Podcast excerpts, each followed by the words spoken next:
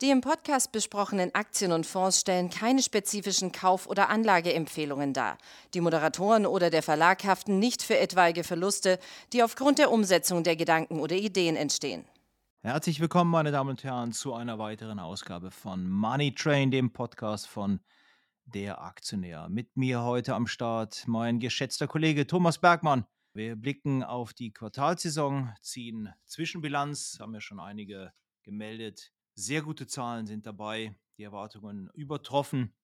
Gehen wir mal erstmal so in die Breite rein. Wir haben auffallend hohe Gewinnmargen gesehen, auch bei Tech. 22,7 Prozent waren es bisher in Q1 versus 21,2 Prozent im entsprechenden Vorjahreszeitraum und auch über dem Fünfjahresdurchschnitt, der liegt bei 20,7 Prozent.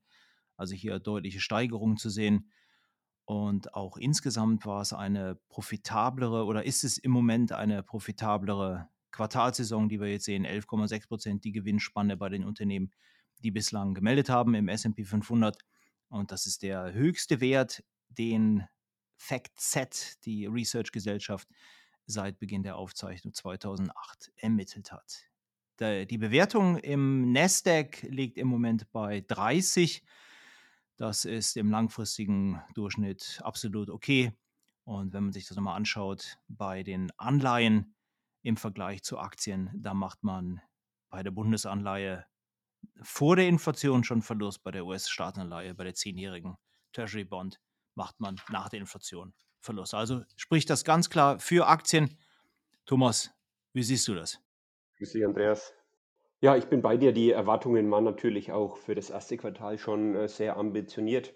Für die europäischen Werte zum Beispiel hat man einen Gewinnplus im ersten Quartal von 50 Prozent erwartet. Also das ist schon eine Hausnummer und man sieht es ja auch am, am Aktienmarkt, der trotz der starken Zahlensaison nicht so recht in die Pushen kommen will. Wenn ich mir den DAX anschaue, jetzt wieder äh, im Bereich 15,230, also es kommt kein Kaufdruck auf, obwohl sehr viele Unternehmen, wie du schon sagst, positiv überraschen. Hm. Okay. Aber wenn man nochmal sich so ein paar einzelne Sachen anschaut, da fragt man sich doch, woher nehmen die denn diesen Drive? Die Zahlen waren ja besser als, als ein Weihnachtsquartal, das muss man ja wirklich mal sagen. Ja, also äh, Apple ist, glaube ich, ein Sonderfall.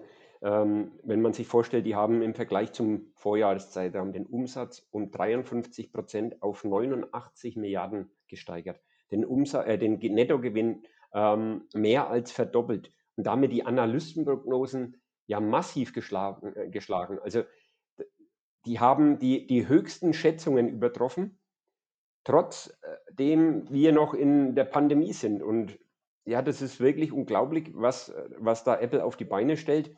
Ja, Facebook ja auch. Facebook war ja auch deutlich besser als erwartet. Ja, das, äh, das äh, wird den Analysten auch irgendwie angekreidet, wenn man sich mal bei Bloomberg die ganzen Sachen durchliest. Also da hat man ja nicht gut vorhergesagt, was die, was die Big Techs betrifft. Die haben alle, auch Alphabet war massiv besser als von den, vom Markt erwartet.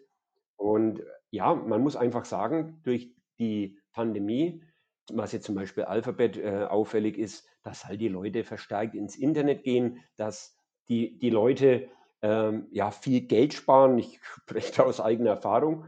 Das Konto ist so, so weit im Plus, das ist schon noch nie der Fall gewesen, ähm, weil man einfach ja kaum Ausgaben hat. In Amerika kommt es hinzu, da bekommt man schnell, äh, mal einen Scheck über 1400 Dollar ausgestellt.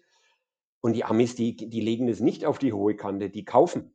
Die, die, die, die konsumieren oder kaufen Aktien. Und das siehst du in den Branchen, die da äh, mit drinstecken, auch bei den Banken. Ähm, da ist ja die Zahlen äh, durch die Bank sensationell stark ausgefallen. Also natürlich steigende Zinsen helfen. Durch die Pandemie, äh, durch die, den Wirtschaftsaufschwung, den wir jetzt sehen, äh, geringere Kreditausfälle, dann der Spec-Boom in den USA hilft den Banken, auch der Deutschen Bank. Die IPOs an sich, ähm, ja, ist ein starkes Geschäft. Dann auch das Handelsgeschäft, klar. Ähm, auch das äh, beflügelt und das führt zum Beispiel bei der Deutschen Bank dazu. Bestes Ergebnis seit äh, sieben Jahren. Wenn ich mir die Gewinne der US-Banken anschaue, das ist äh, unglaublich stark und man braucht sich nicht wundern, warum die US-Banken alle äh, nahe Allzeithoch sind, bis auf ganz wenige Ausnahmen. Hm. Ja, gutes Zeichen natürlich auch, weil wenn man sich die Kurse anguckt, du hast gesagt, jetzt kommt im Moment kein Kaufdruck rein, aber so auf Blick der letzten 14 Monate, 13, 14 Monate seit dem Corona-Crash, seit dem Tief da im März, sind die Kurse sehr gut gelaufen und die Erwartungen dementsprechend natürlich hoch, aber offensichtlich dann nicht zu was ja auch ein gutes Zeichen dafür ist. Von Euphorie ist ja im Moment keine Spur, wenn die Prognosen dann noch so pulverisiert werden.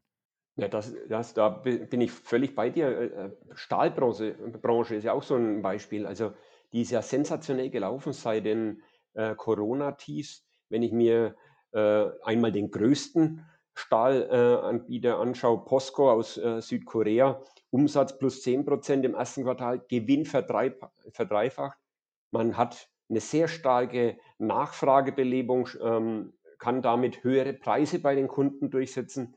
Und das strahlt auch ab auf Klöckner zum Beispiel oder Salzgitter in Deutschland, die äh, ja zum Beispiel Glöckner das beste Ergebnis seit zwölf Jahren haben, Salzgitter-Prognose angehoben und UBS und Goldman Sachs zum Beispiel sagen, dass die Rohstoffe weiter steigen und die äh, Rohmaterialien wie, wie eben Stahl.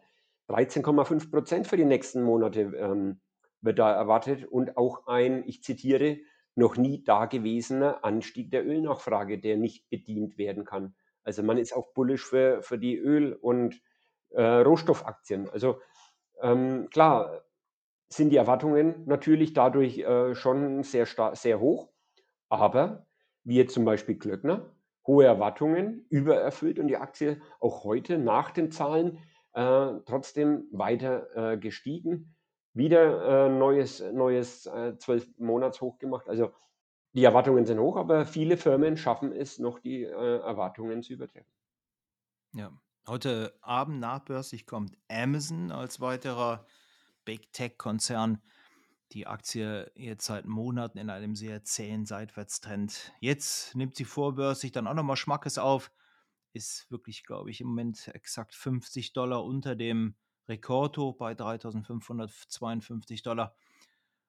Ja, und die Erwartungen, dass jetzt der Deckel fliegt, die sind berechtigt, meiner Meinung nach, weil Amazon ein wahrscheinlich fantastisches Cloud-Geschäft präsentieren wird, fantastische Cloud-Zahlen, nachdem Microsoft ja gestern hier 33% Wachstum im Bereich Cloud gemeldet hat. Und das E-Commerce-Geschäft, da müssen wir nicht drüber sprechen, das wird auch im ersten Quartal sensationell gelaufen sein. Und deswegen sieht es hier auch nach Ausbruch aus bei Amazon. Es wird auch dann langsam Zeit, wenn man sich den Rest vom Konsumsektor anschaut, da haben wir gestern starke Zahlen gehabt von Puma. Da haben wir starke Zahlen, oder was heißt starke Zahlen, aber auf jeden Fall besser als erwartete Zahlen von Visa und McDonalds hat eben auch Zahlen gebracht und die waren sensationell. Also das muss man sich mal auf der Zunge zergehen lassen. Gewinn plus von 39 Prozent auf 1,5 Milliarden Dollar. Das ist also jetzt schon besser als das Vor-Corona-Niveau. Also das hat man jetzt im ersten Quartal schon übertrumpft. Und das äh, zeigt ganz klar, wie du schon gesagt hast, die Erholung, die große Ausgabenwut, sage ich jetzt mal, der Verbraucher, wenn man sich dann nochmal die Zahlen anschaut. Die Deutschen sind so reich wie nie und während der Pandemie sind weltweit 3000 Milliarden Dollar nicht ausgegeben worden, also angespart worden. Und durch die Nachholeffekte, die jetzt durch die Wiedererlangung der Freiheit zum, zum Tragen kommen.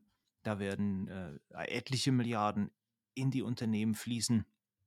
Und dann kommt natürlich auch dann dieser Bewegungsdrang wieder dazu, dass die Leute ihre Mobilität wiedererlangen können. Tourismus, Sport, das sind auf jeden Fall dann Bereiche.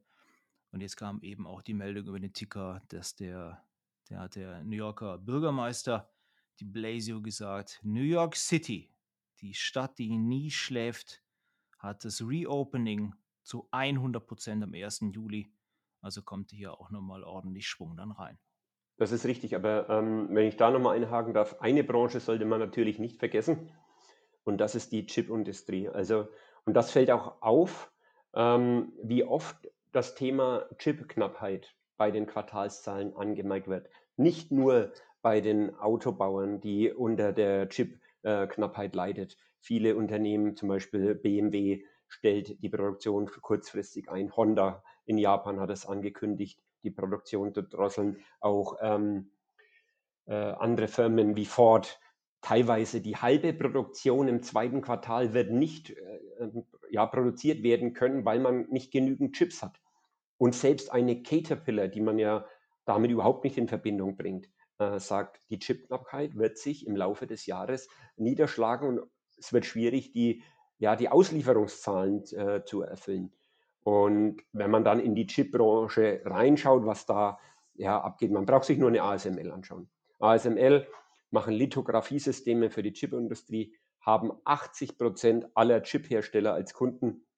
Prognose angehoben, 30 Prozent Wachstum in dem Jahr wieder äh, angesetzt. Man kommt ja gar nicht mehr hinterher, äh, die, die Kunden zu bedienen. Auch AMD zum Beispiel sehr stark, vor allem im Bereich der Rechenzentren, wo man es schafft, Intel-Marktanteile abzunehmen. Die waren auch eher eine der wenigen Enttäuschungen im Chip-Bereich, wobei PC-Geschäft, Laptop-Geschäft äh, schon noch sehr stark sind. Ähm, klar, jeder braucht einen PC, jeder braucht einen Laptop in, in der Pandemie im Homeoffice. Man hat es heute gehört, ING DIBA oder ING, sage ich mal, will jeden Mitarbeiter mit 1500 Euro ausstatten, damit er sich Homeoffice-fähig macht. Ähm, und man, man sieht es ja, wie oft man nicht mal mehr einen Computer bekommt oder einen Bildschirm. Äh, also das ist schon pandemiebedingt äh, ein, ein, ein Trend. Und ähm, das Thema Homeoffice, es wird vielleicht nicht äh, so kommen, wie man das äh, zu den Corona-Höchstzeiten äh, erwartet hat, dass alle nur noch im Homeoffice dann arbeiten. Aber es wird bleiben, zumindest zum Teil. Äh, wie gesagt, ING hat es jetzt vertraglich mit, mit geregelt, dass die Leute äh, mobil arbeiten dürfen. Und ja, das erhöht natürlich die Nachfrage nach Chips. Und wenn ich mir eine Qualcomm anschaue, auch Chips für Smartphones, Wahnsinnszahlen. Einfach Wahnsinnszahlen. Ähm, profitieren natürlich auch noch von den Huawei-Problemen, die äh, ja, Handelsrestriktionen wegen Amerika haben. Aber die starke Nachfrage nach 5G-Handys, was auch das Apple-Geschäft natürlich extrem beflügelt hat, das verschafft Qualcomm wahnsinnige Wachstumsraten. Und da im Chipsektor ist, glaube ich, noch nicht äh, ja, Ende äh, der Fahnenstange erreicht. Einige, wie zum Beispiel ASML, Qualcomm, stehen da äh, ganz oben auf der, auf der Liste. Und wenn ich da mal vielleicht eine, eine Werbung in, in, eigener Sache machen, machen darf, der Aktionär Titan 20 Index hat natürlich solche Firmen in, äh, ja, im, im, im, im Index enthalten. Also hier durchaus mal ein kleiner, ein, ein kleiner Seitenvermerk. Und vielleicht noch abschließend zum Thema Tech. Cloud, du hast es angesprochen, stark bei, bei bei, bei Amazon wahrscheinlich stark bei, bei Alphabet, bei Microsoft, aber SAP auch. Ne? Kommt ja jetzt wieder in Fahrt, weil man die Jahresprognose angehoben hat, aufgrund des steigenden Cloud-Wachstums, wonach IBM 21% Wachstum im Cloud-Bereich, neues Allzeithoch. Also es sind äh, schon die, die bekannten Trends, sage ich mal, die auffällig sind im, in, in dieser Earnings Season. Cloud, Chip, dann eben Reopening-Fantasie in, in, einigen Bereichen, was Stahl betrifft, was Big Tech betrifft, auch Autobranche, Banken und äh, vielleicht noch, was nicht so äh, hoffnungsvoll macht, ist trotzdem die Luftfahrt. Also wenn ich mir die Zahlen anschaue, da bin ich jetzt eher kein Freund. Das wäre jetzt das nächste Thema gewesen. Du hast ja angesprochen, der Trend zu Homeoffice bleibt und gestern war eine, ist eine Umfrage veröffentlicht worden, dass die DAX-Konzerne mehrheitlich auf Dienstreisen verzichten wollen, zu einem richtig großen, schmerzhaften Teil für die Luftfahrtindustrie. Und das ist jetzt auch die Frage, wie sich der Sektor da neu definiert. Wie schätzt du Lufthansa und Co. ein? Also Lufthansa, man braucht es ja nur, nur heute sich wieder anschauen. Also die Aktie ähm, heute minus 5 Prozent. Ich kann mir nicht vorstellen, dass das alles durch das Frachtgeschäft äh, aufgefangen wird und dann eben nach dem Reopening, dass die Leute, klar, die sind heiß auf Reisen, da, da brauchen wir nicht äh, darüber reden. Ich bin mir nur nicht sicher, ob die dann äh, eine Lufthansa nehmen. Also ich bin noch nie mit einer Lufthansa-Maschine geflogen in den Urlaub. Äh, eher dann doch mit den, mit den günstigeren Anbietern. Und von daher bin ich da schon eher skeptisch, was die, was die Lufthansa betrifft. Auf der anderen Seite, wie gesagt, das Frachtgeschäft äh, verzeichnet noch immer neue äh, Höchstwerte, was ja äh, immer ja, im Zuge der, der, des E-Commerce und des, des Handels, des weltweiten Handels völlig nachvollziehbar ist. Aber trotzdem sehe ich Lufthansa eher kritisch. Bei den Luft, ähm, bei den Flugzeugherstellern, da, da sieht man schon Unterschiede, sage ich mal jetzt. Airbus heute mit einer sehr starken Überraschung beim Free Cashflow. 1,2 Milliarden hat man da äh, Free Cashflow erzielt im ersten Quartal und damit die Anleger überrascht. Boeing zum Beispiel verbrennt weiter Geld. 30 Milliarden seit dem Grounding der 737 MAX ähm, und auch im ersten Quartal 3 Milliarden äh, verbrannt. Und das äh, fällt in den Amerikanern doch auf die Füße, glaube ich, irgendwann. Ähm, die brauchen, also hier würde ich Airbus einer Boeing auf jeden Fall vorziehen, weil Boeing auch wieder Probleme hat mit der 737 MAX. Man hat mitbekommen, die Technik, die spielt äh, verrückt, äh, hat mittlerweile das Cockpit erreicht. Also ich weiß nicht, ob äh, Boeing da seine Probleme rechtzeitig in den Griff bekommt. Airbus ist da für mich im Moment aussichtsreicher, aber man muss auch hier konstatieren, die Aktien deutlichst unter den ähm, vor oder vor den Vor-Corona-Hochs, äh, ob das jetzt äh, Boeing oder Airbus ist. Und es wird schwer, da, da rauszukommen. Das, bis sich das erholt hat, glaube ich, da brauchen wir noch ein paar Quartale. Alles klar, wunderbar. Ich danke dir, Thomas. Ja, gerne. Und ich bedanke mich bei Ihnen, liebe Zuhörer. Hoffe, dass es Ihnen Spaß und Freude gemacht hat, kurzweilig war. Machen Sie es gut, bleiben Sie gesund. Bis zum nächsten Mal.